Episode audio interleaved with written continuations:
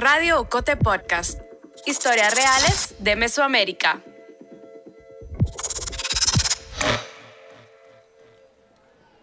...30 de noviembre de 2019... ...frente al Palacio de Justicia en el centro histórico de la ciudad de Guatemala... ...un grupo de mujeres comienza a reunirse.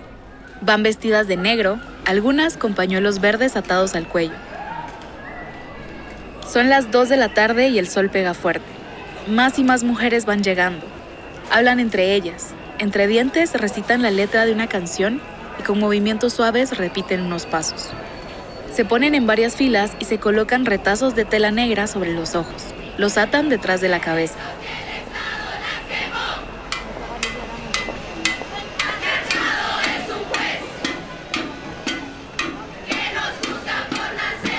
Las niñas, jóvenes y mujeres reunidas se mueven al ritmo de una canción que gritan con fuerza.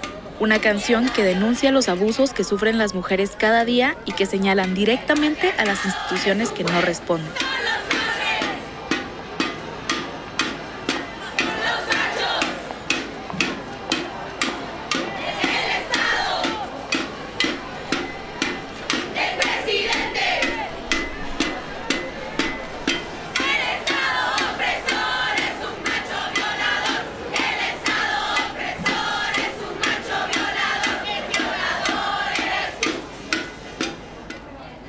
Desde la rabia toman el espacio público y a través del movimiento y la voz muestran su hartazgo. Esa rabia tiene sentido. Solo ese año, 2019, el Ministerio Público registró más de 57 mil denuncias de violencias contra las mujeres en Guatemala. Esto significa más de 150 denuncias cada día. La mayoría de casos son desestimados y un porcentaje mínimo termina en sentencia.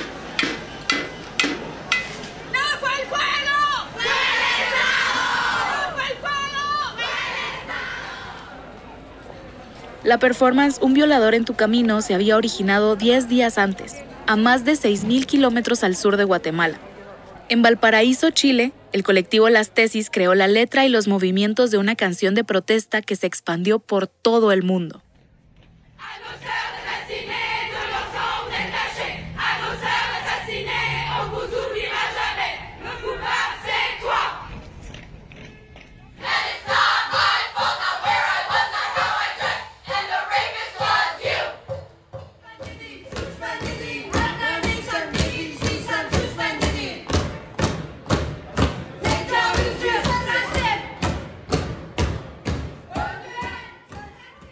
Esta performance es una muestra de cómo las maneras de manifestarse, de protestar y de organizarse desde los colectivos feministas han ido cambiando. Después de los grandes pasos que dieron los movimientos feministas en Guatemala durante los 80 y en los 90, y que puedes escuchar en el episodio Con ellas empezó todo, uno de los anteriores episodios de Radio Ocote Podcast, el aumento de las agresiones y la falta de respuesta del Estado provocó que las mujeres cambiaran también sus estrategias. De la agrupación en organizaciones no gubernamentales pasaron a los diversos colectivos autoconvocados. De la prioridad por fortalecer las leyes y políticas a la denuncia pública. De las primeras caravanas alegres a las marchas enfurecidas. Porque lo que queremos es vivir, vivir en paz, vivir bien. Es lo único que queremos. Y el hecho de que se nos sea negado causa frustración y por eso es que manifestamos como manifestamos no estamos para decirle a nadie cómo protestar. Nuestras antecesoras también hacían cosas parecidas, también quebraban ventanas, o sea, también salían con, desde esta posición, eh, desde la rudeza, porque la rabia también es una forma de manifestación que hay que visibilizarla.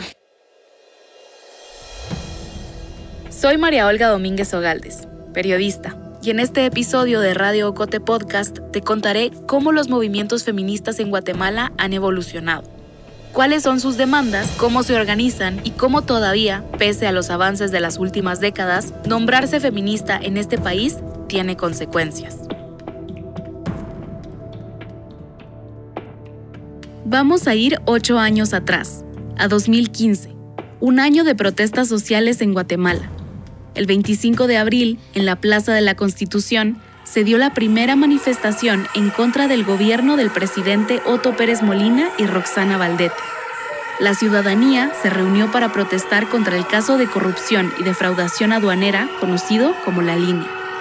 Silvia Trujillo, socióloga y catedrática feminista, explica que esto representó un punto de giro importante para los movimientos sociales en Guatemala, incluso para el feminismo. Para mí 2015 sí genera una ruptura, independientemente de que no, no fue un momento feminista, porque no lo fue, fue un momento de, ruptura del, del sistema político, digamos. Lo que implicó, sí, fue que las juventudes tomaran las calles ya como sujeto político y como sujeto político fortalecido. O sea, las juventudes venían toda esta primera etapa del 2000 conformándose como sujeto político, pero en el 2015, con todo el ciclo de luchas de abril, marzo, eh, marzo, abril, mayo, perdón, 2015, emergen con mucha fuerza. Después de ese primer 25 de abril surgieron grupos, convocados desde diferentes sectores de la sociedad, que rechazaban la corrupción del gobierno. Las juventudes estuvieron presentes y se hicieron notar desde colectivos. Landivarianos, integrado por estudiantes de la Universidad Rafael Landívar, Usaques Pueblo, que surgió como una oposición ante los comités de huelga y la Asociación de Estudiantes de ese momento de la Universidad de San Carlos, y Acción VG, con estudiantes de la Universidad del Valle de Guatemala. Las protestas continuaron durante ese año, pero la organización colectiva seguiría, y dentro de esos grupos surgirían espacios de mujeres jóvenes.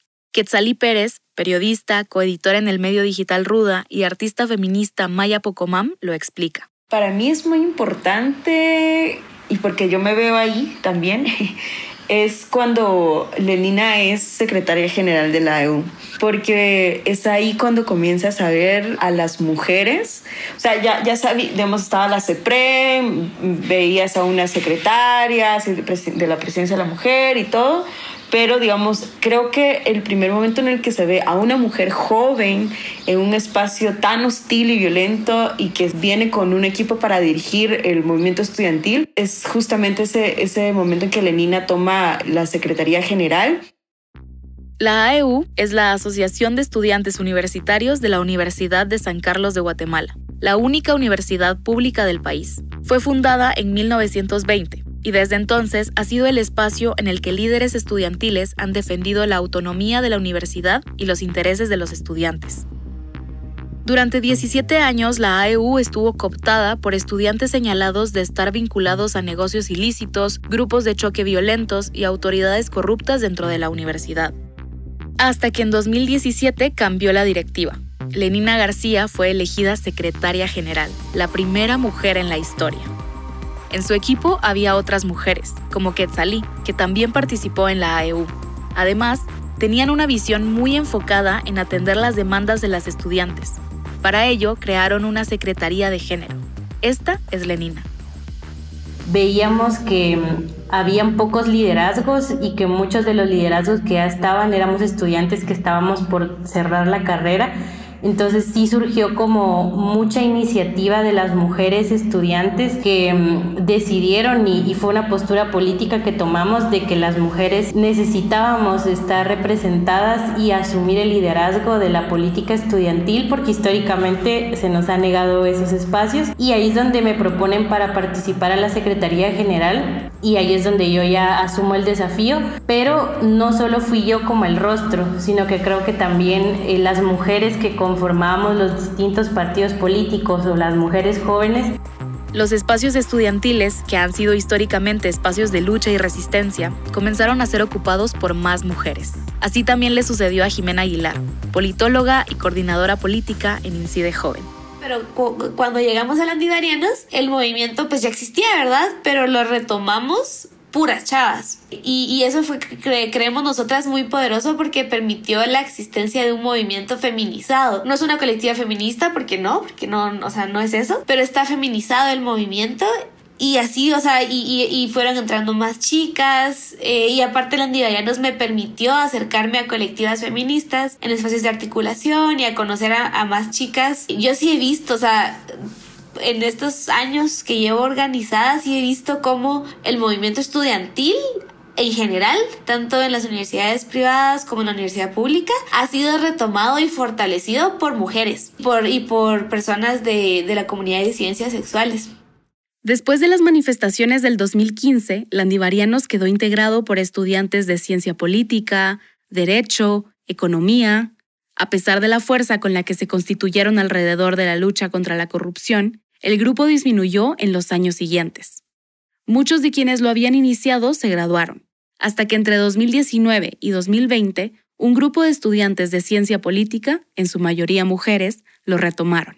Desde que el movimiento se retomó, se amplió a una agenda feminizada y a una agenda por derechos de disidencias y a una agenda que se ha buscado hacer antirracista. O sea, se trata de no abanderar cosas que no competen, pero sí tener una mirada diferente por lo menos. Y para mí tuvo mucho que ver eso, que, que lo retomaron mujeres y mujeres de, feministas.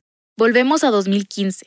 A nivel internacional, en los movimientos feministas también ocurrían cambios importantes. Ana Lucía Ramazzini, socióloga, docente e investigadora en el programa de estudios de género y feminismos de Flaxo, Guatemala, recuerda que este año fue importante para la lucha de las mujeres en Latinoamérica.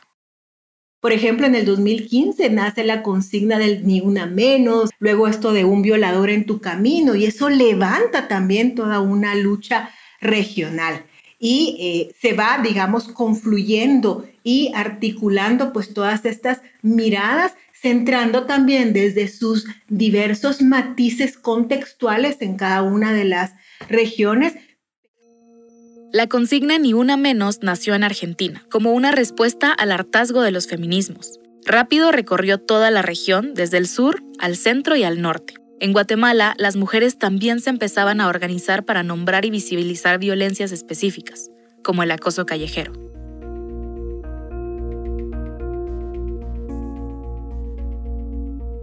En junio de 2015 se leía una noticia en el periódico Siglo XXI. El titular decía, para escapar de acosadores se tiran de un puente. Por la mañana, tres mujeres corrían y cuatro hombres comenzaron a perseguirlas diciendo que las iban a violar. Ellas saltaron del puente. Una tuvo una fractura y las otras quedaron lastimadas. Nunca se supo quiénes eran los agresores. Lidia Guerra leyó la noticia y quedó impactada. Decidió que había que hacer algo. Así surgió el Observatorio contra el Acoso Callejero.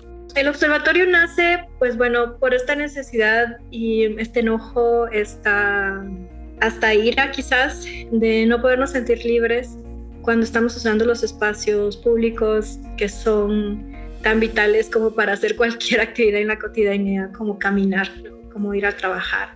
Pero surge también a, través de la, de la colectividad y esto es algo que a mí me gusta mucho visibilizar, porque creo que cuando hablamos de ser feministas estamos hablando también de ser y de construir en colectividad. Lidia y sus amigas se apoyaron en el Observatorio contra el Acoso Callejero en Chile y empezaron a recopilar testimonios de las mujeres que habían vivido acoso en las calles. Lamentablemente fue muy fácil porque todas teníamos por lo menos una experiencia. Es decir, que todas habíamos vivido acoso de alguna manera en algún momento de nuestras vidas. Tú sabes que en, el feminismo decimos lo que no se nombra no existe. Entonces, a partir de nuestra propia experiencia, poder nombrarlo como es, como una forma de violencia sexual que se llama acoso callejero. El acoso sexual es una violencia que puede darse en espacios públicos como la calle, pero también en espacios privados, como una oficina. En 2017, las periodistas Jodie Cantor y Megan Twohy del New York Times y Ronan Farrow del New Yorker destaparon el acoso y los abusos que el famoso productor de Hollywood Harvey Weinstein había llevado a cabo durante años. Now to the latest on Harvey Weinstein. The New York Times reporting allegations by numerous women who say the Hollywood mogul sexually harassed them. His alleged victims over nearly three decades include. Así surgió el Me Too. Me Too significa yo también o a mí también. Con esta frase, algunas mujeres de Hollywood denunciaron el acoso que habían sufrido durante décadas por parte de Weinstein y otros directivos. La actriz Alisa Milano escribió en su cuenta de Twitter si ha sido acosada o abusada sexualmente, escribe yo también, como respuesta a este tuit. Miles de mujeres respondieron, compartieron e hicieron publicaciones bajo la etiqueta MeToo. El movimiento rápido llegó a Latinoamérica. Eso irrumpe con mucha fuerza. Bueno, de hecho, por eso en América Latina hay quienes dicen que el Me Too inaugura la cuarta ola del, feminismo. ¿no? Es yo, yo no, no acuerdo con la, con la nomenclatura de las olas, pero digamos, lo que sí es cierto es que genera desde Estados Unidos hacia el sur una serie de movimientos de mujeres, pero así eh, enormes, gigantes, gigantescos. Quizás no fue la primera vez que las mujeres, especialmente las feministas, nombraron cómo y quiénes habían ejercido violencia contra ellas. Pero esta vez era diferente. A través de las redes sociales, sus denuncias tomaron más fuerza. Los propios scratches, a mí me parece maravilloso cómo se, se, utilizó, digamos, el terreno, el mundo digital para hablar de la violencia sexual, ¿no? buscando cómo no vulnerarnos, porque obviamente denunciar la violencia sexual, nombrar a los agresores, nombrar a los perpetradores, sigue siendo ¿no? un espacio de mucha vulnerabilidad. Eran acciones cargadas de rabia y era una vía la que encontraron muchas mujeres ante el silencio y la pasividad de las instituciones de justicia. Desde 2008 hasta 2022, en Guatemala se han registrado más de 2.000 femicidios, durante ese tiempo se ha condenado a 656 hombres por este delito. El dolor y la impotencia también han convocado a las feministas y a familiares de las víctimas a manifestar y pedir justicia en el espacio público. Así sucedió en 2012 con la desaparición de Cristina Sicaviza y 10 años después, en 2022, con el femicidio de Luz María. En 2020, el asesinato de Litsi Cordón, una joven estudiante de 20 años, conmocionó a Zacapa. En Teculután, de donde era originaria Litsi, se organizó una marcha a la que asistieron más de 300 personas. En la capital, algunas feministas hicieron otra manifestación.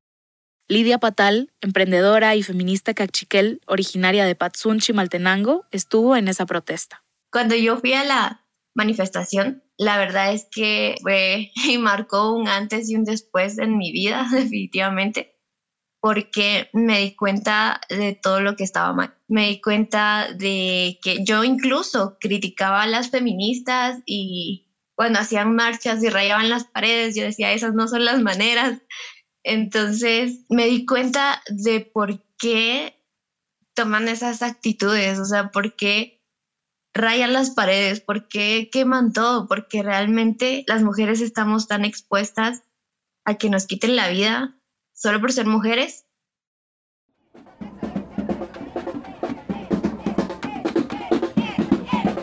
Desde 2018, las manifestaciones del 8 de marzo y del 25 de noviembre empezaron a convocar a más personas en Guatemala. Las chicas jóvenes se fueron adueñando del espacio público. Tú ves hoy, hoy 2023, las chavas, mientras todos los demás movimientos eh, han, tenido, digamos que como una especie de regreso al espacio privado, de, como cierto temor a tomar el espacio público, porque bueno, claro, el terror de Estado ahí está, las chavas ahí están. O sea, la del 8 de marzo fue eso, fue la evidencia empírica concreta de que ahí están. Cuando Silvia Trujillo habla del terror de Estado, se refiere a las tácticas violentas de represión para infundir miedo a la ciudadanía. Durante el gobierno de Yamatei, la violencia policial contra manifestantes y la represión contra pueblos originarios se ha recrudecido. Después de la pausa te cuento más sobre cómo los feminismos han cambiado en los últimos años y cómo las mujeres más jóvenes se han involucrado y han aportado desde sus experiencias.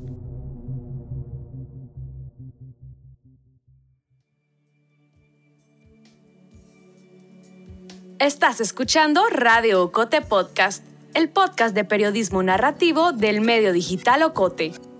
Síguenos en las redes sociales y en tu plataforma de audio favorita para enterarte del lanzamiento de cada nuevo episodio y de los demás contenidos de Ocote. Te invitamos también a La Fogata, el círculo de oyentes de Radio Ocote Podcast. Una vez al mes nos reunimos para escuchar el estreno de un episodio y hablar con sus protagonistas. Búscanos en Facebook como La Fogata.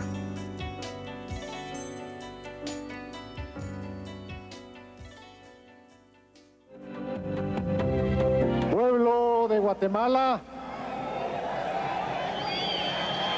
la paz ha sido firmada. En Guatemala, los acuerdos de paz significaron en ese momento la posibilidad de que las mujeres pusieran sobre la mesa demandas específicas. Por ejemplo, el acceso de las mujeres a la propiedad de la tierra. Para los movimientos feministas fue muy importante, histórico. Yo sí siempre reitero esto, ¿no? Las, las guatemaltecas que participaron de la Asamblea de la Sociedad Civil, que eran muy poquitas, o sea, en comparación con, con los hombres, digamos, y además feministas, cuatro o cinco, contadas con los dedos y, y con nombre y apellido, logran un hito histórico. Y es que los acuerdos de paz de Guatemala son los primeros en la historia que se logran negociar con contenidos específicos para mujeres. Y eso es un hito importante. Silvia Trujillo se refiere a mujeres como Mariela Aguilar, María Eugenia Mijangos, Fermina López, Sonia Escobedo, María Dolores Marroquín, María Eugenia Lemus, Olivia Pelicó, Maritza Velázquez o Yolanda Pérez, las feministas que llevaron demandas específicas de mujeres a la Asamblea de Sociedad Civil. Este contexto en la historia hizo que los movimientos feministas de la época pusieran mucha energía en negociaciones con el Estado para dar seguimiento a sus demandas. Hacía falta crear leyes e instituciones que reforzaran, que afianzaran los derechos que estaban reclamando. Yo creo que es importante sí marcar que este momento abrió la posibilidad de tener esta institucionalidad porque siempre es mejor tener una ley que no tenerla. O tener un ministerio, bueno, una CEPREM, una Defensoría de la Mujer Indígena, es decir, porque te permite entonces tener los mecanismos dentro del Estado para seguir demandando. ¿no? En el año 2000, como parte de los acuerdos de paz, se creó la Secretaría Presidencial de la Mujer, cuatro años después de la firma. Aunque la institución representó un avance para posicionar políticas públicas a favor de las mujeres, los sectores feministas buscaban la creación de un Ministerio de la Mujer, algo que todavía hoy está en disputa. Las mujeres se reunieron con representantes del Estado y consiguieron hacerle ver sus demandas. En 2001 lograron que se aprobara la Ley de Desarrollo Social, que toma en cuenta tratados internacionales para eliminar la violencia contra las mujeres. Siete años después, en 2008, consiguieron que se aprobara la Ley contra el Femicidio y otras formas de violencia contra la mujer. Y en 2009, la Ley contra la Violencia Sexual, Explotación y Trata. La recuperación de derechos avanzaba, a paso quizás lento, pero firme. Pero en 2010, empezaron a ver que la respuesta del Estado no era la que se esperaba, la que se necesitaba. Ana Lucía Ramazzini, a quien escuchaste en la primera parte del episodio, lo explica.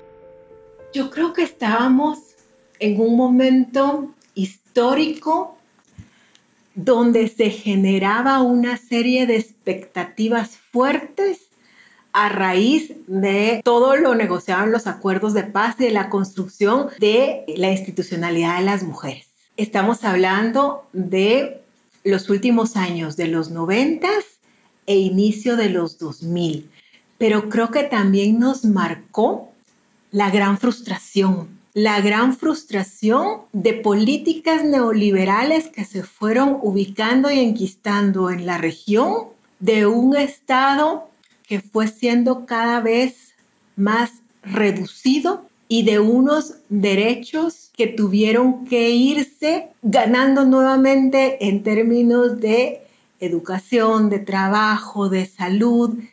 Entonces creo que nos movimos en tiempos de, transición hacia el nuevo milenio con una gran esperanza que nos dejaba, digamos, los acuerdos de paz, pero una gran frustración de lo que vino después en esa construcción formal de democracia. Las mujeres que habían impulsado esas demandas observaron las pobres respuestas. Aunque en los años siguientes se continuaría presentando iniciativas de ley a favor de los derechos de las mujeres, muchas han quedado engavetadas en el Congreso. Algunas, como la Ley de Protección a Niñas Víctimas de Violencia Sexual, fueron rechazadas. Los diputados se negaron a dar dictamen favorable a una iniciativa que originalmente buscaba despenalizar el aborto en niñas víctimas de abuso sexual menores de 14 años. Otras, como la Ley de Educación Integral en Sexualidad, nunca llegaron a asignarse a una comisión. Y por el contrario, iniciativas como la 5272, que penalizaba los abortos espontáneos y prohibía el matrimonio entre las personas del mismo sexo, sí fueron aprobadas. Por eso mismo, hay mujeres jóvenes que están convencidas de que es necesario seguir trabajando desde el Estado. Una de ellas es Jimena Aguilar. Explica por qué es importante que se siga trabajando desde allí que al final los derechos sexuales y reproductivos y los derechos de las, de las mujeres y de las disidencias en general son un tema de democracia, son un tema de qué tanto podemos participar y de qué tanto podemos llevar nuestras demandas al Estado y cómo ese Estado puede respondernos. Históricamente, en Guatemala, los movimientos feministas han incluido en su agenda política darle visibilidad a los derechos sexuales y reproductivos. La despenalización del aborto también estuvo entre las demandas de muchas mujeres, aunque Silvia Trujillo explica que las jóvenes abordaron el tema de una manera distinta. Que para mí las mujeres jóvenes de forma muy valiente se posicionan en el espacio público con demandas específicas y, poniéndose incluso eh, en riesgo su propia integridad. Yo recuerdo, no, no tengo presente el año, pero tuvo que haber sido 2017, 2018, un grupito de chicas jóvenes eh, para el 28 de septiembre, el día de la despenalización del aborto, paradas frente a la catedral con una gran eh, manta que justo decía por la despenalización del aborto. En este país, en ese contexto, para mí fue sumamente valiente, ¿no? En paralelo, las mujeres siguen impulsando sus demandas desde lugares como el espacio público, las redes y las colectivas autoconvocadas. Ahora hay más libertades que hace 30 años, pero las mujeres jóvenes aseguran que también enfrentan problemas que hacen que les sea más difícil organizarse. Por ejemplo, la precariedad y a veces creo que, que se nos que perdemos de vista que estas condiciones materiales económicas, valga la redundancia, condicionan nuestra capacidad de activarnos políticamente. Y eso es, y eso es bien complicado, ¿verdad? O sea, es, es difícil porque, porque el, el, el dinero al final es un impedimento bien fuerte. Además, a otras mujeres las atraviesa no solo el machismo, sino también el racismo.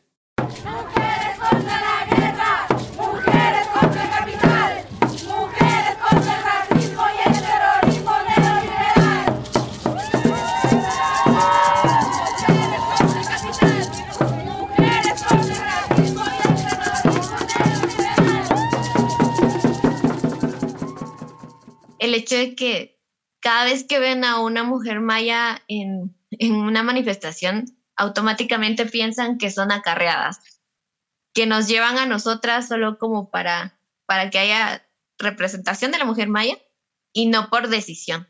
Entonces creo que eso fue lo, el motivo principal para que nosotras también nos organizáramos y que se den cuenta de que estamos ahí porque nosotras queremos, los discursos de odio por parte de sectores conservadores y el odio hacia las mujeres que protestan también son una constante.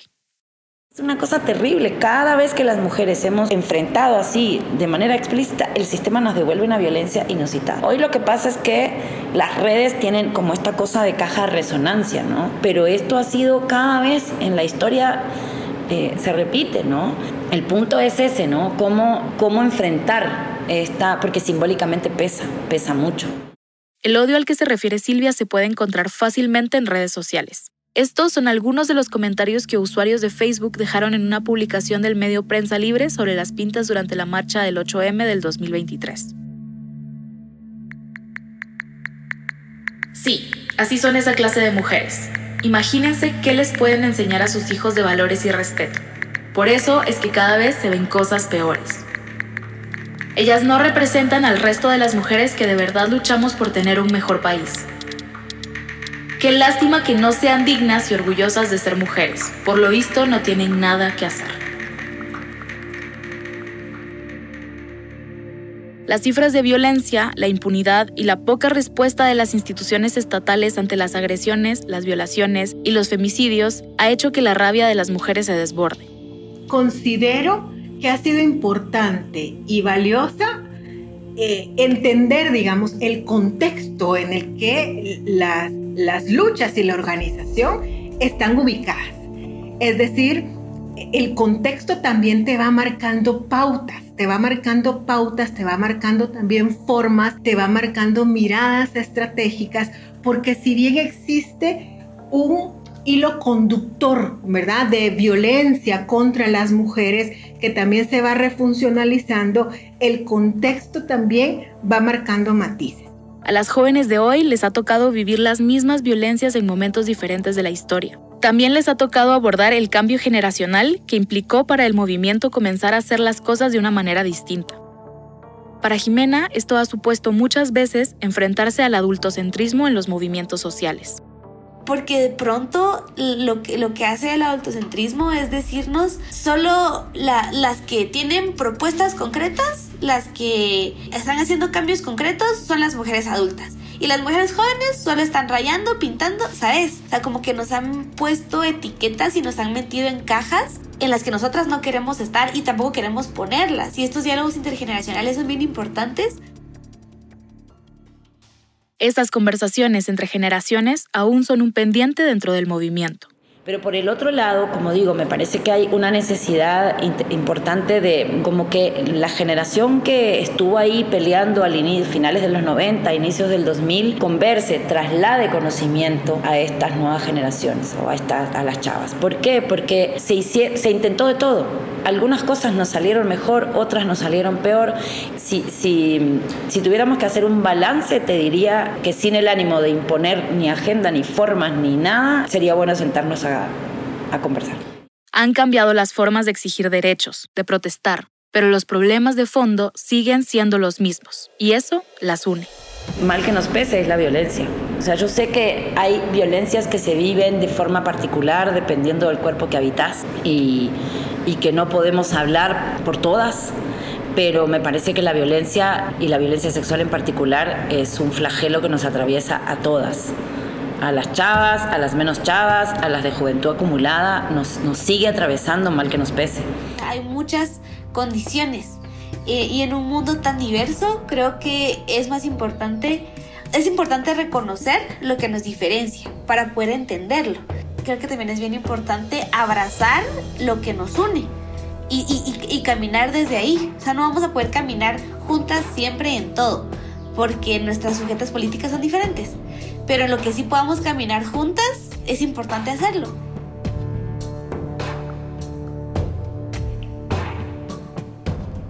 El guion y las entrevistas de este episodio los hice yo, María Olga Domínguez Ogaldes. La edición es de Carmen Quintela.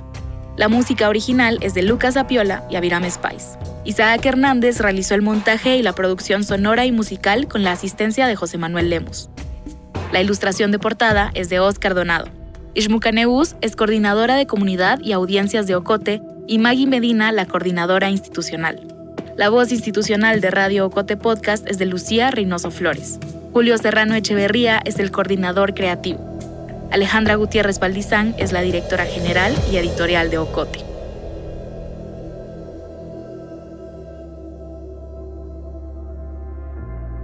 Llegamos al final de este episodio. Si te gustó, te impactó, te indignó o te emocionó, te animamos a que lo compartas con tus amigas, amigos y familiares. Sigue nuestro canal en tu plataforma de audio favorita para que te notifique cuando estrenemos un episodio.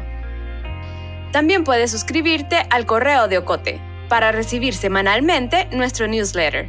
Experimenta nuestra página web agenciaocote.com para otras historias en otros formatos.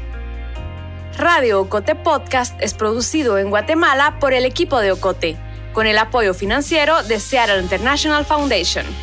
Ocote trabaja con el apoyo de los fondos operativos de Servicios Ocote, Foundation for a Just Society y el Fondo Centroamericano de Mujeres FCAM con Oak Foundation.